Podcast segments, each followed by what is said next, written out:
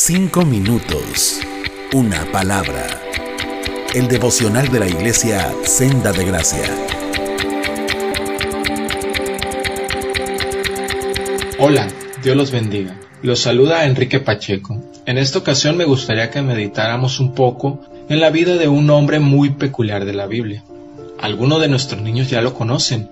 Él es Sansón, este hombre, el cual nos habla la Biblia, nos dice que fue un hombre consagrado para Dios desde antes de nacer y que tenía una fuerza sobrenatural, pero también nos podemos dar cuenta que este hombre perseveró tanto en el pecado sin medir las consecuencias, desobedeciendo una y otra vez a Dios. También se nos cuenta que se enamoró perdidamente de una mujer llamada Dalila, la cual llegó a ser lo más importante para él y ponerla en primer lugar antes que a Dios.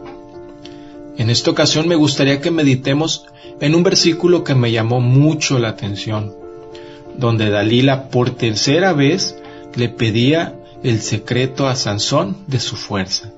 Meditemos en jueces 16:20. Voy a leer la nueva traducción viviente y dice, entonces ella gritó, Sansón, los filisteos han venido a capturarte. Cuando se despertó pensó, haré como antes y enseguida me liberaré. Pero no se daba cuenta que el Señor lo había abandonado. Sansón ya no tenía la fuerza que lo acompañaba y no se pudo liberar de las ataduras de Dalila. La fuerza sobrenatural de Sansón no venía de su cabello, no era algo físico, sino algo espiritual, algo interno. Perdió las fuerzas porque el Señor ya no estaba con él de toda la historia de Sansón, creo que esta es una de las partes más tristes, en especial la parte donde dice, pero no se daba cuenta que el Señor ya lo había abandonado. Y me pongo a pensar, ¿qué sería de nosotros si el Señor se apartara así como le sucedió a Sansón? ¿Nos daríamos cuenta espiritualmente hablando? O pongámoslo al revés, las personas que nos rodean han notado que el Señor está con nosotros y que queremos andar como Él anduvo de qué manera estaba viviendo su vida Sansón con Dios que no se dio cuenta cuando ya no estaba con él.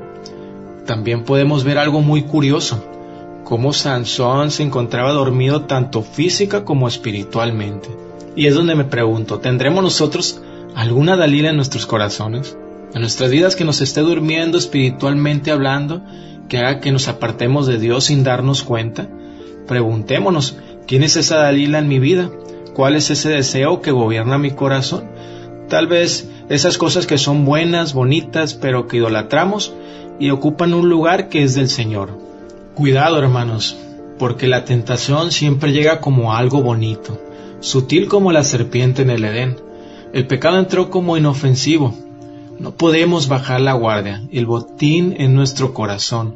Cada día nos tenemos que poner la armadura de Dios. Huyamos del pecado antes que nos esclavice. No juguemos con él. Ya era la tercera vez que Sansón tropezaba con la misma piedra. Esta era la tercera vez que Dalila le pedía el secreto de su fuerza. Tarde o temprano el pecado nos aleja de Dios si no ponemos a jugar con Él y pensamos que no va a pasar nada. Pero a veces nos pasa que estamos tan intoxicados con las cosas de este mundo que no nos prohibimos de nada. No nos afecta el lenguaje obsceno o violencia de las series de Netflix o YouTube que vemos. Estamos tan intoxicados con este mundo y no tenemos sensibilidad para darnos cuenta qué es lo que le agrada o no le agrada al Señor que servimos. El cristiano sabio conoce sus debilidades, sabe dónde puede estar, con quién estar, con quién puede hablar, qué puede ver, qué puede escuchar. Y no es ser débil, religioso o santurrón decir que esto no me conviene. Tú y yo pecamos y desobedecemos. Nuestras vidas no están caracterizadas por una perfecta obediencia a Dios, pero hay una gran diferencia entre vivir una constante desobediencia y en esta historia podemos ver la gran constante desobediencia que tenía Sansón y cómo Dios se apartó de él, pero lo más triste es que no se dio cuenta. No durmamos hablando espiritualmente, hermanos. En este mundo hay muchas Dalilas que quieren hacerlo, para apartarnos de Dios poco a poco sin darnos cuenta. Los invito a meditar en esto, hermanos. Dalila lo más importante para Sansón. Para ti y para mí, ¿qué será lo más importante?